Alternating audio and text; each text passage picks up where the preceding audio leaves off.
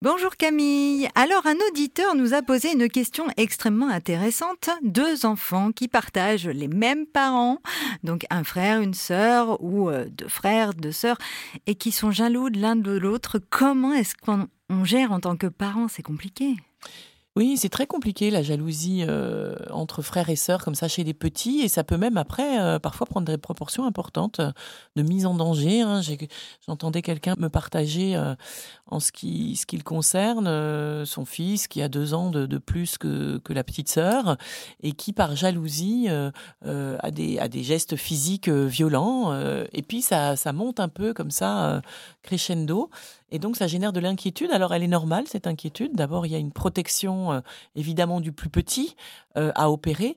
Mais au fond, ce qui est intéressant en tant que parent, c'est évidemment d'interroger certainement le mal-être parce que euh, parce que pour être jaloux à ce point hein, et devoir se différencier autant, il y a certainement une, souffrance quelque part du plus grand, et en tout cas, elle est à entendre.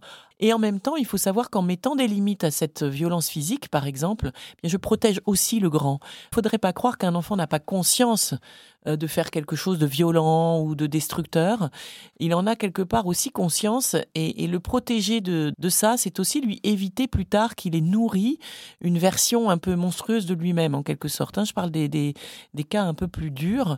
Et donc au moment où vous posez vraiment l'interdit euh, d'une telle violence, vous protégez autant le grand que le petit. Vous empêchez le grand de nourrir une image euh, violente de lui-même.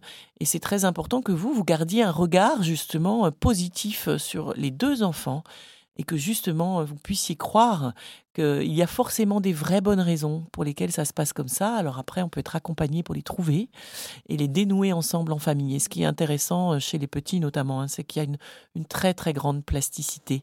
Et donc euh, là, vraiment, il ne faut, il faut pas hésiter à aller voir un bon professionnel en la matière.